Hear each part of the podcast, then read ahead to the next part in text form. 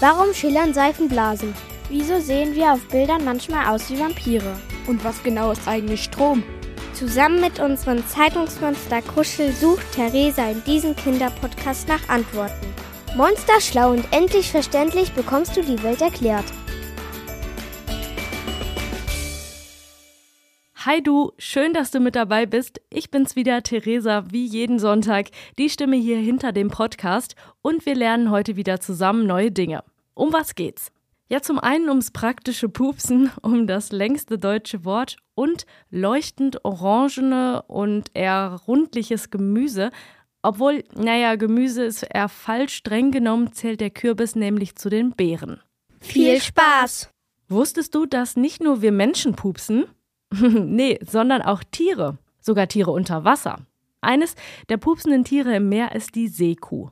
Anders als die Kühe an Land sind Seekühe keine Landtiere, sondern Meeressäugetiere. Sie leben in warmen Gewässern rund um die Welt, zum Beispiel in der Karibik, rund um Amerika und auch Afrika.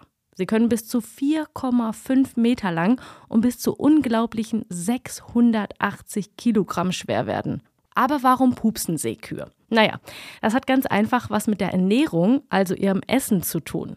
Seekühe, die ernähren sich nämlich vegetarisch, am liebsten von Algen und Wasserpflanzen. Während die Seekühe diese Pflanzen verdauen, da entstehen Gase. Und diese Gase, die müssen ja irgendwie aus dem Körper der Seekühe wieder rauskommen. Sonst würden sie sich unwohl fühlen und wahrscheinlich auch Bauchschmerzen bekommen. Um die Luft im Bauch wieder loszuwerden, da pupsen die Tiere eben. Das Pupsen, das hat aber tatsächlich noch einen ganz anderen praktischen Vorteil für die Seekühe. Die Gase im Körper, die lassen die Seekühe nämlich an die Wasseroberfläche steigen. Aber sie müssen ja auch irgendwie an den Grund kommen, um dann weiter zu fressen. Und wie machen sie das? Naja, eben durch dieses Pupsen. Wenn sie nämlich pupsen, dann haben sie weniger Luft im Körper und können so besser an die Wasserpflanzen und auch an die Algen auf dem Boden in den Gewässern kommen. Übrigens fressen sie viele, viele Kilogramm Grünzeug pro Tag und daraus entsteht dann wieder jede Menge neue Luft zum Pupsen.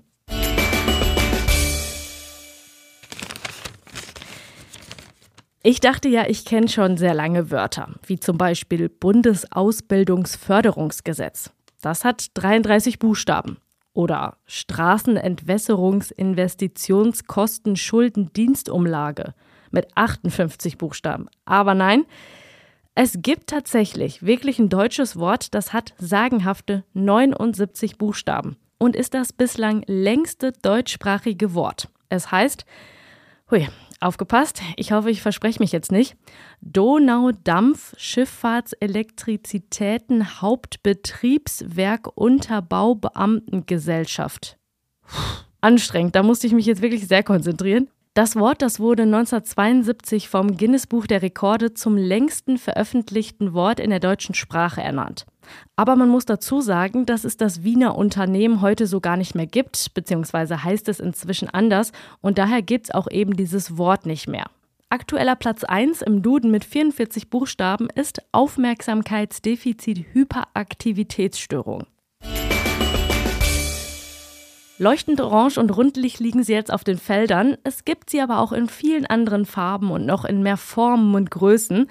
Kürbisse. Kürbisse gehören heute zum Herbst in der Küche und als Deko einfach ja immer irgendwie dazu. Aber streng genommen zählt der Kürbis nicht zu den Gemüsesorten, sondern zu den Beeren. Denn laut Definition sind Beeren Früchte, deren Kerne frei im Fruchtfleisch liegen. Eben wie bei den Kürbissen. Und im Sprachgebrauch hat sich jetzt der Begriff Gemüse aber durchgesetzt. Und ich stelle dir das Gewächs jetzt ein bisschen genauer vor und erkläre dir mal, was da eigentlich drin steckt und welche Sorten es gibt. Ja, wo kommt der Kürbis denn eigentlich her? Also, er zählt auf jeden Fall zum beliebtesten Herbstgemüse der Deutschen und der Kürbis wurde ursprünglich in Mittel- und Südamerika angebaut. Christoph Kolumbus, der stieß bereits bei der Entdeckung Amerikas im Jahr 1492 drauf und im 16. Jahrhundert, da brachten dann die Spanier den Kürbis nach Europa. Hierzulande waren die Kürbisse dann lange als Viehfutter oder arme Leute essen verschrien. Heute ist der Kürbis aber vom herbstlichen Speiseplan nicht mehr wegzudenken. Und kaum zu glauben, aber der Kürbis besteht zu 90 Prozent aus Wasser. Und es steckt viel Gutes in ihm. Er enthält viel Beta-Carotin, was ihm, ja, wie Karotten diese orangene Färbung verleiht. Außerdem versorgt der Kürbis deinen Körper mit Magnesium, mit Zink, Kalium und ganz vielen Vitaminen. Ja, und ähm, er ist natürlich essbar, er wird aber auch viel so für die Deko benutzt. Man stellt ihn zum Beispiel ja mal vor die Haustür, man hüllt ihn aus, man stellt Kerzen rein und es gibt tatsächlich rund 800 Kürbissorten. Und 200 davon, die können ja in der Küche verwendet werden. Die sind von außen oft schwer zu erkennen, ob man ja sie jetzt essen kann oder ob es so ein Zierkürbis ist, wie ich eben schon gesagt habe, den man eher irgendwo hinstellt und der dann was dekoriert. Meist sind die Zierkürbisse aber kleiner und bunter und haben oft auch so eine lustige Form. Wenn man sie dann aufschneidet, dann sieht man den Unterschied aber ganz deutlich. Denn Zierkürbisse, die haben wenig oder auch gar kein Fruchtfleisch. Und essbare Kürbisse, die sind ja, oder die haben so leuchtend rotes und gelbes Fruchtfleisch. Und Zierkürbisse, die sollte man auf keinen Fall essen, denn sie sind bitter und haben auch einen Giftstoff in sich, von dem dir übel werden kann und du kannst dann ganz, ganz starke Bauchschmerzen bekommen. Also lieber, lieber die Finger weglassen. Und jetzt kommen wir mal zu den beliebtesten Kürbissorten. Vielleicht hast du ja auch schon eine Idee, welche das sein könnten. Also, zu den beliebtesten Kürbissorten zählt zum Beispiel der Butternut-Kürbis.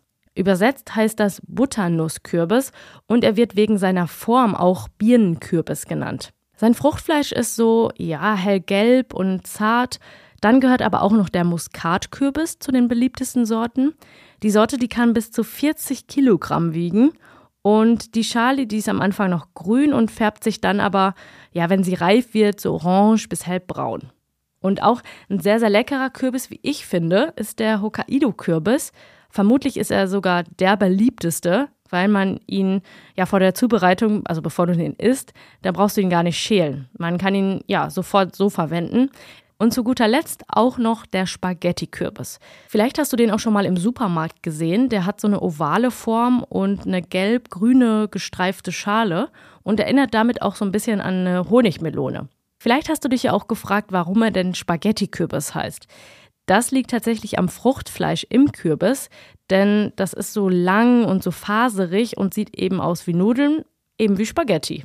Ja, und wie kann es anders sein? Für alles gibt es ja irgendwie Rekorde. So jetzt auch bei den Kürbissen. Der Weltrekord für den schwersten Kürbis, den hält laut Guinness Buch der Rekorde ein Züchter in Italien. Pass auf, 1226 Kilogramm schwer war sein Gewächs 2021. Huiuiui. So, das war es auch schon wieder. Ein kurzer kleiner Einblick in die Welt der Kürbisse. Was auch immer du damit in der Küche anstellst, lass es dir auf jeden Fall schmecken und hier geht's jetzt weiter mit. Und jetzt kommt die Frage der Woche. Hallo, ich bin Mathilda, bin neun Jahre alt und habe mich gefragt, wieso kriegen wir Gänsehaut? Bei schöner Musik, bei einem Horrorfilm oder auch wenn es richtig, richtig kalt ist, da stellen sich ja ab und zu schon mal die Haare auf den Armen auf. Es kribbelt ein oder es läuft ein, ein kalter Schauer den Rücken herunter. Vielleicht weißt du, was ich meine. Und Gänsehaut ja, kennt eigentlich jeder Mensch, weil es eben auch eine ganz normale Körperreaktion ist. Aber warum sieht die Haut dann eigentlich so regelrecht aus wie eine gerupfte Gans? Naja, die Gänsehaut ist eine faszinierende Reaktion des Körpers, weil hierbei das zentrale Nervensystem und die Haut ja sozusagen miteinander sprechen. Eine Gänsehaut, die entsteht, wenn sich bestimmte kleine Muskeln in der Haut zusammenziehen. Sie heißen Haarbalgmuskeln. Und sie sitzen dort, wo kleine, feine Körperhaare in der Haut verankert sind fast unser ganzer Körper, ja, der ist mit winzigen Härchen überzogen. Und ziehen sich diese Haarbalgmuskeln zusammen, richten sich die Härchen eben auf. Außerdem bilden diese Haarbälge kleine Hügel um die Haare und die Haut sieht dann eben aus wie so ein gerupftes Huhn. Und das passiert, das habe ich ja eben schon mal gesagt, zum Beispiel bei Kälte.